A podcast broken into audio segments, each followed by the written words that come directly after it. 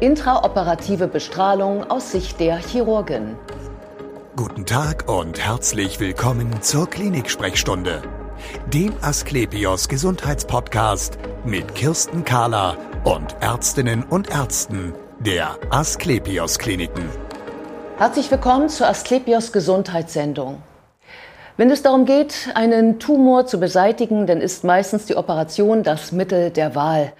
Und häufig wird danach noch einmal bestrahlt, um etwaige Reste des Tumors im Körper abzutöten.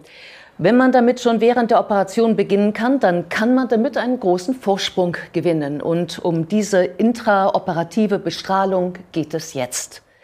Bei mir ist Professor Dr. Caroline Tonus. Sie ist Chefärztin der Klinik für Allgemein- und Viszeralchirurgie und ärztliche Direktorin der Asklepios Klinik St. Georg. Schön, dass Sie Zeit haben, Frau Professor Tonus. Danke für die Einladung. IORT, intraoperative Bestrahlung, was genau ist das? Ja, für uns Chirurgen zunächst mal nichts Neues. Wir versuchen nach wie vor so radikal wie möglich den Tumor zu entfernen. Und dann in der Regel wird der Bauch wieder verschlossen und jetzt gibt es sozusagen einen Zwischenschritt. Denn der Chirurg weiß ja genau, wo der Tumor zu liegen kam. Und das machen wir uns zunutze, indem wir einen Bestrahlungsfeld einlegen, einen sogenannten Flap, eine Moulage, um genau dort am offenen Bauch noch Strahlen zu applizieren. Und danach erst die Operation abzuschließen und wieder die Wunde zu verschließen wahrscheinlich dann. Dann wird erstmal Patient in einen ja extra dafür vorgefertigten Raum verbracht, der ja entsprechenden Vorgaben entsprechen muss. Mhm. Und dann kommt derjenige wieder retour und dann wird fein und säuberlich mit hübscher Naht der Bauch verschlossen. Ja, genau. Also wenn man schon während der Operation ähm, bestrahlen kann, ähm, anstatt erst danach anzufangen, so wie man das viel früher mal gemacht hat, wo ist der Vorteil? Der Vorteil zum einen, dass man ja genau weiß als Chirurg, wo der Tumor zu liegen kam. Nehmen wir mal an, das war jetzt meine Hand, das Tumorbett. Ich habe mal so ein Beispiel hier mitgebracht. Dann kann man diese sogenannte, diesen Flap genau dort positionieren. Das spürt der Chirurg, das sieht der Chirurg und damit hat man eine ganz genaue Treffsicherheit Aha. und auch eine hohe Effizienz. Wo ist der Vorteil dieser Methode? Der Vorteil der Methode ist, dass wir als Chirurgen ja genau wissen, wo der Tumor zu liegen kam. Das heißt, wo die kritischen Stellen sind, wo vielleicht noch ein, möglicherweise auch ein kleiner Rest besteht.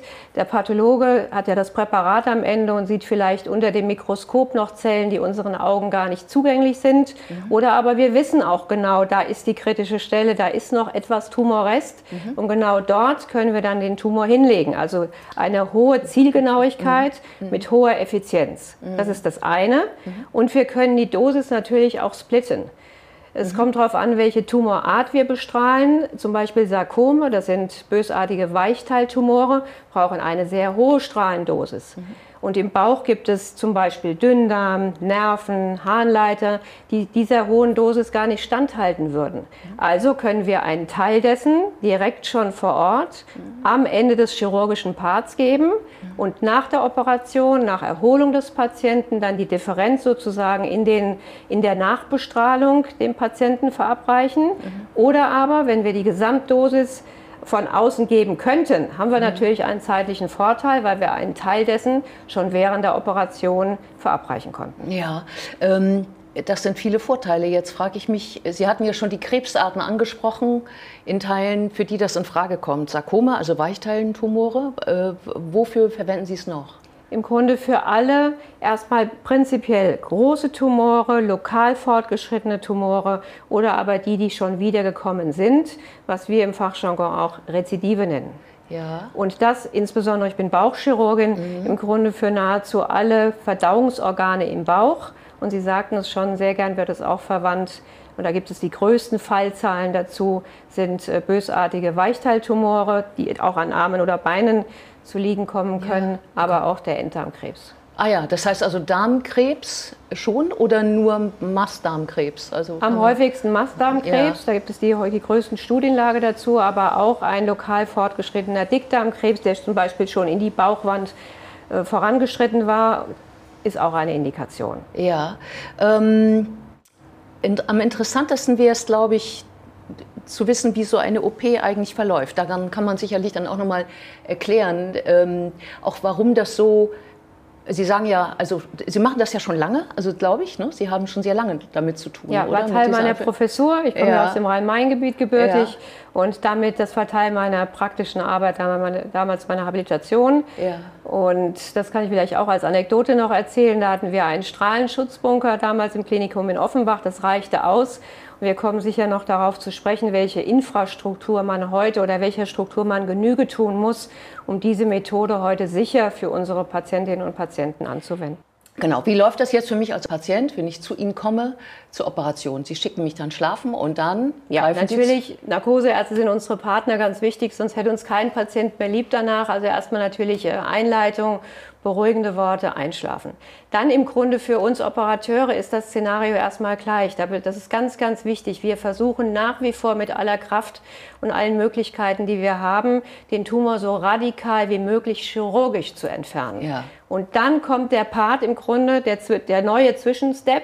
Ja. Früher hätten wir dann den Bauch verschlossen, Patient wird wieder wach, geht in den Aufwachraum oder auf eine Überwachungsstation. Ja. Jetzt haben wir die Möglichkeit, ja wunderbar den Situs sozusagen, Situs heißt also, dass wir können gut in den Bauch schauen, haben die strahlensensiblen Organe weggehalten. Das ist ja auch der Trick bei dieser Methode. Wir sprachen, genau, ja, wir genau. sprachen vorhin darüber, Dünndarm ist zum Beispiel strahlensensibel. Den können wir dann mit Retraktoren und Bauchtüchern schön aus dem Bestrahlungsfeld weghalten. Wir können den Harnleiter mobilisieren, rausnehmen aus dem Bestrahlungsfeld, um dann diesen Strahlenapplikator, diesen Flap einzulegen. Ja. Dann wird das Ganze letztendlich steril abgedeckt. Unsere Patientin, unser Patient träumt weiter süß und wird dann verbracht in den Nebenraum, in diese wie man das nennt, Brachytherapie-Suite, also in, eine ja. in einen besonderen Raum, der ja extrem ausgestattet ist. Ich habe es mir versucht, auch als Frau gut zu merken.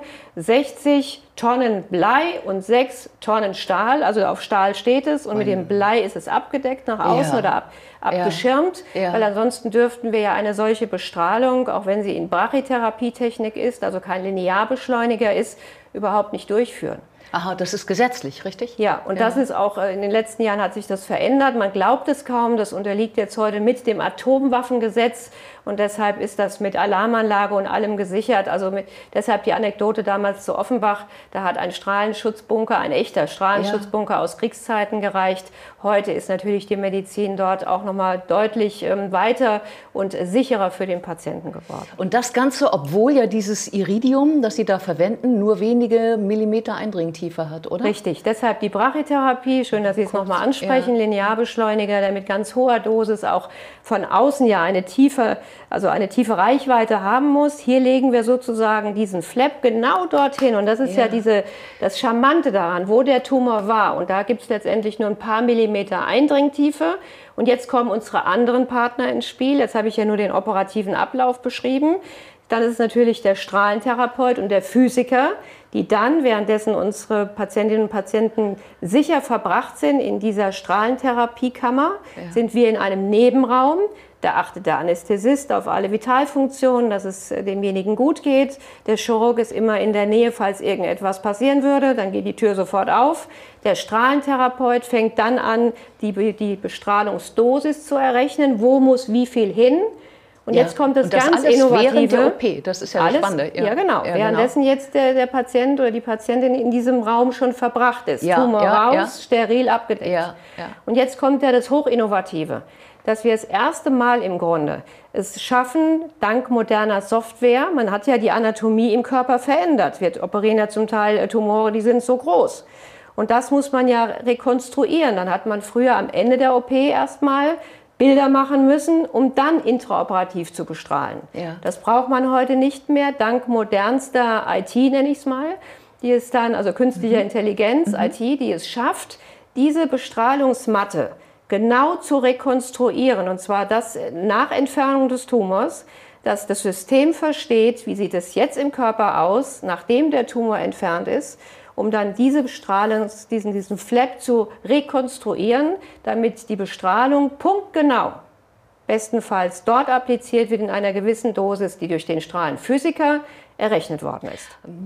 Genau, also ich versuche das nochmal noch, noch mal laienhafter zu erklären. Also wenn man, der Körper ist ja, ist ja keine, keine Ebene und wenn man etwas herausoperiert, dann verändert sich sozusagen die Topografie, also dann verändert sich die Oberfläche. Und wenn man da nur eine geringe Einstrahl Eindringfähigkeit hat, also Eindringtiefe hat, dann muss dieser Flap, den Sie uns ähm, vielleicht noch mal zeigen mögen, Gerne. Ähm, dann muss der ja direkt da auf dieser Wunde drauf liegen, sagen Genau. Sie ja. Direkt da drauf. mal Und das vor- kann man berechnen mit Hilfe der Software, so habe ich das Genau. verstanden. Jetzt stellen wir uns mal Und vor, das großer Tumor, Ja. der entfernt ist, Gott sei Dank, da Ja. entsteht ja eine Lücke. Ja. Und dort, wo der Tumor, sagen wir mal, der seitlichen Tumorwand oder dem, dem Rücken hinten anlag, deshalb ist das auch so schön flexibel, ne? Sehen Sie ja hier. Und das gibt es in unterschiedlichsten Größen, das schneide ich ganz individuell zusammen.